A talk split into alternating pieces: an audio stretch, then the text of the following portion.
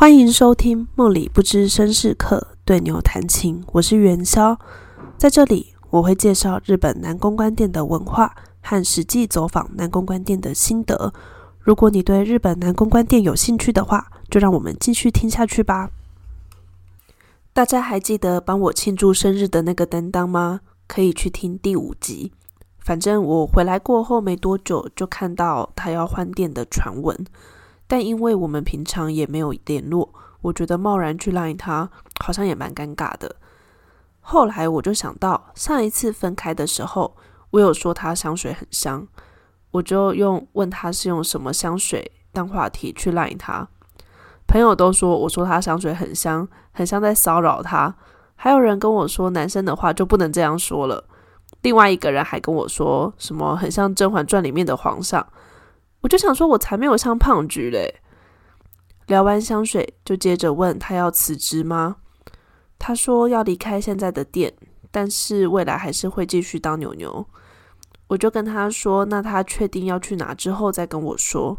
后来他确定店之后又赖我，我就跟他说我什么时候会去东京，到时候再去找他。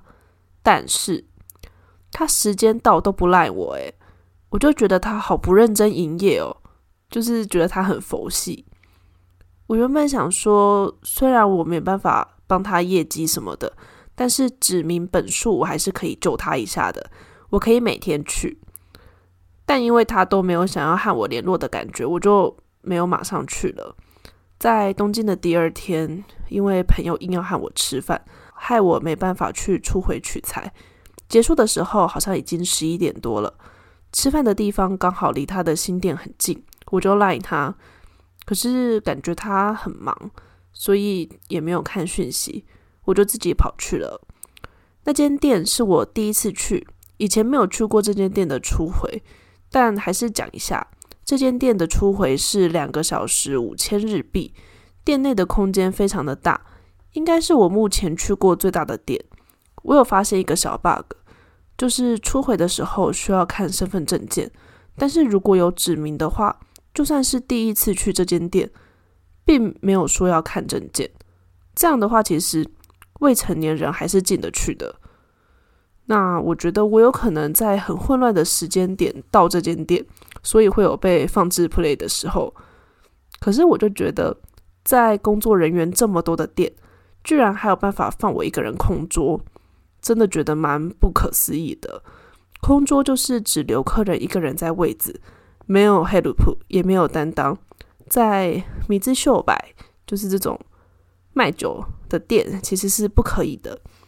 那朋友一直觉得他是想要用这样的方式来钓我。这次我在东京去了这间店两次，但第一次去的时候，就是他们家的黑鲁普真的太难聊了。我觉得很难聊的黑鲁普，不如不要来，不然我很累，好像我在工作一样。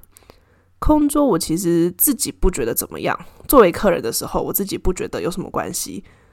那担当在以前的店是代表，不过在这间店就是重新开始，没什么权利，所以好像也不能跟他说这些。我自己觉得没关系啦，但是毕竟是第一次去的店，还是会有点紧张。然后他们的 BGM 很吵。根本也很难跟黑鲁普聊天。那我觉得这间还有一个特别的点是，它会提供巧克力，但我这次没有吃，下次再吃看看。过了一阵子，担当终于出现了，他还吓一大跳，说柜台跟他说有他的桌，他还想说这个时间点会是谁。我就跟他说我刚刚有赖他，但他应该很忙没看到，我就自己过来了。那我们有聊到说。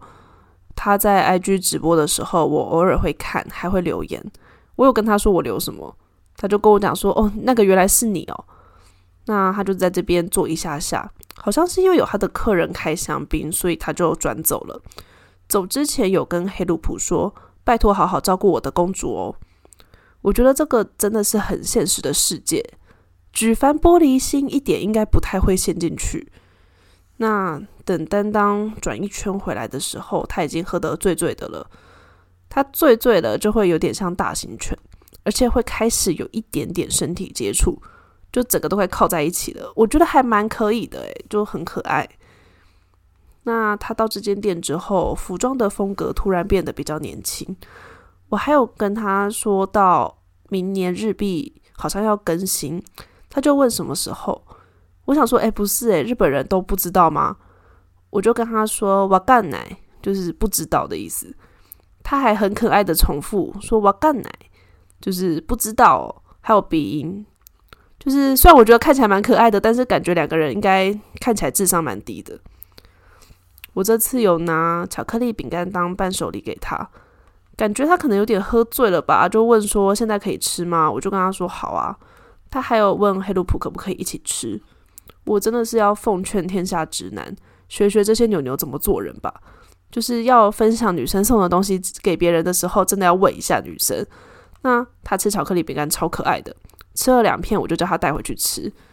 那要回去的时候，他看到我袋子里面装的三轴稳定器，就问我那是什么。我就跟他说：“哦，我最近想要拍短片，因为拿着手机在路上走，荧幕会很晃，用三轴稳定器就不会晃了。”他还说想要。他偶尔也会直播，我想说你直播就是在店里面直播而已，随便拿个杯子靠着也可以吧。但还是跟他说下次买新的给他。接下来迎来本次旅游最重要的成就解锁。他问我今天是第几天，然后哪一天离开，就问我走的那一天要不要同伴。我就问他可以吗？他说好不容易来一趟，一起吃个饭吧。就是这个担当很会营造暧昧乱流，他还会对我说 “oi day”，“oi day” 的意思就是过来这边。我就很吃这一套，我我也不想晕船，可是他他对我说 “oi day”，那种有点醉、有点朦胧的眼神，元宵无法抗拒。但其实他约的那个时间，原本我有被和工作有关的人一起约要吃饭，但后来我还是想尽一切的办法把他推掉。我就是想跟帅哥吃饭。而且第一次有男生约学校去吃饭诶，那我们这边来解释一下同伴。老实说，我自己的话是不太喜欢同伴的，因为我觉得吃饭讲两个小时的话，客人进店再继续讲四个小时，真的做不到。我有跟他说，我一直觉得他应该只是喝醉了，随便乱约，搞不好隔天醒了就忘了。因为我就是。觉得他应该会是那种怕麻烦、不喜欢同伴的类型。他说不会，反而不喜欢 after。那因为原因是因为大家都喝醉了，没记忆的话就没有意义了。可是我还是觉得他应该是嫌麻烦，或者是不想被拉去饭店，所以才不想去 after 啦。那所以其实中间隔那一天我都没有跟他传讯息，想说如果他确定要约，应该会自己来跟我确认吧。那他当天早上的时候就传讯息来问我，说今天可以吗？我就跟他说可以啊，要约在哪里，几点集合？那同伴就是在营业之前，在店外面约会，就是可以吃饭、逛街之类的，就是要做什么事，牛牛跟女生自己协调。那弄完了以后一起进店，那女生是需要付同伴费的。大概是两千到三千日币不等，依各间店的状况来决定。我那天没有认真看账单，不太确定这间店会收多少钱。那对牛牛来说，这个就是有加班费的加班。那有的店同伴的话，可以晚一点打卡上班。营业结束的约会是 after，那这个不用钱，就是你不用另外付钱给店里。那对牛牛来说，就是没有加班费的加班。以上，他们为什么要这样做呢？都是为了要让女生在店里面多花钱。就是店外的这些活动，就是为了感谢女生为他们在店里面花钱。所以吃饭啊的花费，或者是什么去玩的花费，理论上会是由牛牛出钱。所以我和其他有去牛牛店的朋友说的时候，对方就说：“那很好啊，丹丹会请客哦。”那后来我们约了八点。担当九点要进店，我们就去吃了店附近的寿喜烧。然后元宵就是一个擅长在喜欢的太普的牛牛面前装白莲花。他问我有没有吃过，我就说哦，那个一个人比较不容易吃，我都一个人在日本，所以很少机会吃到，很想吃。然后一定要说一下，在店外不付钱的牛牛真的很不好，没有指名的必要。再怎么没有业绩，没有钱。也可以去散个步什么的。就是硬要吃饭，但是要女生付钱，真的很汤。同伴的好处是可以没有黑路普，可以在只有两个人的时间好好聊天。意外知道担当是猫派，但是会过敏，还有擅长煮饭，元宵不会煮饭。那休息的时候不喝酒，而且他有觉得自己没有以前能喝了。我就跟他说，看他的状态应该可以喝到五十岁。他就说他真的也没有想要这样。然后我也有问他说，在新的店还好吗？顺利吗？毕竟他今年二十九，很担心他杀不过那些小年轻。他说，因为他也才去一个半月。他从上一间店到现在这间，中间休息了四个月。我就问他说：“问题是客人也不会等他吧？”他说：“对，流失蛮多客人的，在这边的感觉就是要重新开始。不过上个月他有拿到指名本数第四名。他说指明他的人很有眼光。牛牛的业绩分两种，一种是营业额，一种是指明本数。营业额很好理解。”指明本数就是有多少客人指明他，就是一天可能会有很多客人指明他。那如果有人重复指明，比如说元宵这个月去十次，他就是加十，那就是这样子做计算，有点类似人次的概念。那有聊到有些牛牛会趁女生喝醉的时候狂开酒，他说他不喜欢这种事，我就跟他说，女生再怎么会喝，被这样围攻一定会倒。牛牛这样真的很糟，觉得女生很可怜。然后我们也有谈到说，哦，前两天从他们店离开的时候，路上回家的路上有被黑人搭话，我就问他说，这种拉客到底是要去哪里呀？毕竟那个时间已经没有牛牛店了。他说就是去吧，但就是也有在卖大麻或其他药物那一类，不要跟着去。但是我其实，在其他店也有问过。其他黑鲁普这个问题，然后大家就非常就是有点感觉有点难以启齿，有点尴尬，就说我就问说是什么店啊？就 Dona Mise d e s k a 然后他们就 Mise Modewa 奈，就说那个也也不算店。我想说到底是讲的很模糊，到底是去哪里？不过我觉得外国人就是在海外，就是不要随便去挑战这些事情。对啊，就是你也不知道会带你去哪里，然后做什么事情，还蛮危险的。就是真正的是不要跟着一起去。那我其实这一次同伴的感觉就是，我真的觉得和喜欢的人一起吃饭很难大口吃饭呢。我觉得下次就是约个咖啡厅喝饮料，可能那个会比较好一点。不太适合一起吃饭。我就是想要慢慢吃，优雅的吃，然后我吃超慢的。我就想说，就一个小时我真的是吃不完，但平常我可能四十分钟或三十分钟我就可以解决他们了。然后我们还有聊到说，前几天有去静冈，有去逛神社，还有抽签。担当就问我说：“那看得懂吗？”虽然看得懂，但元宵还是发挥白莲花属性，跟他说看不懂。然后担当就帮我解签了。还有问我说：“最近心里有在意的人吗？”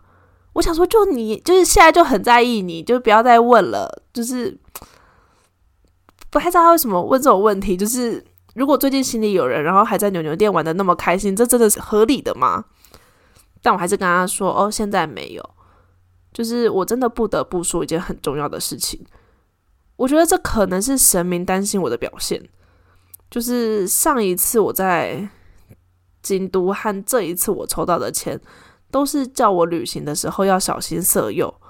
我想说，但也没有人要来色诱我啊，是是要小心什么？我真的搞不懂。而且我还故意把那些钱给我的担当看，想说就是大家的 chance，但大家也没有 要就对我做些什么，就是神明过于担心。反正聊了很多以后，就也差不多要进店了。那他们店的门口对面有一个广告看板，进店前刚好在播他的广告，我就跟他说：“哎，你的广告。”哎，他就是有点觉得小尴尬，但还是拍拍元宵的头。我想说，他拍我的头，诶，天哪，这真的就是非常让人晕船。那进店的时候，就是他要去放东西，叫我先在柜台这边等内勤待位。然后这一天的黑鲁普不知道为什么比较好聊了，真的觉得超问号的。然后还有一件很荒谬的事情，就是我的担当和亚洲舞王长得很像，我就跟他说，这就是我当初没有选他写真指名的原因。他就说：“那你把照片传给我看。”然后他就说他自己都觉得长得很像诶，我就跟他说：“这个人是哑巴哑子，就是有点糟糕的人的意思。”他就问我说：“如果他也是哑巴哑子怎么办？”我就很想回他说：“那还是我也想当共犯这样子。”可是我其实好了，我其实后来心里只觉得，就是当牛牛那么久了，连在这种事都可以不要扛，会不会太弱了一点？小时候的小元宵喜欢坏男人，就是会很心动。可是现在的成熟的元宵就会觉得来互相伤害啊，就是元宵内心活动很多，所以后来就只有回他说：“对啊，那怎么办？”反正在这当中，他还是有转出去三到四次，也有和黑鲁普聊到我们是在以前的店遇到的，但其实包含今天就是见了四次面而已。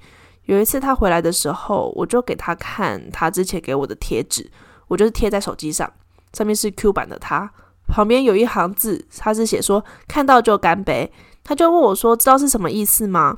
我就说：“知道，所以不看他。”然后我还有问他说：“我想要他新的名片，亚克力版的那一种。”他就说：“亚克力版的已经订了，可是还没到，现在只有纸的。”他还拿给我看，说要给我。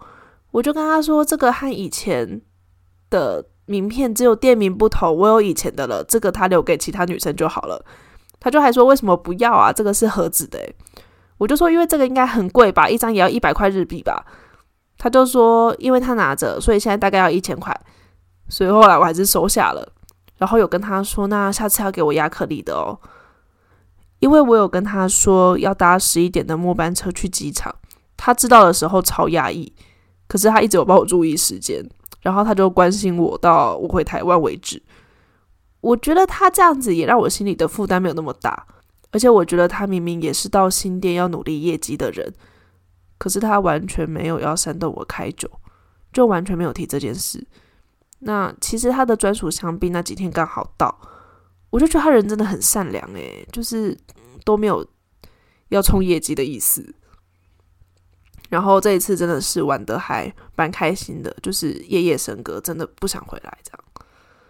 那我们今天的节目就到这里。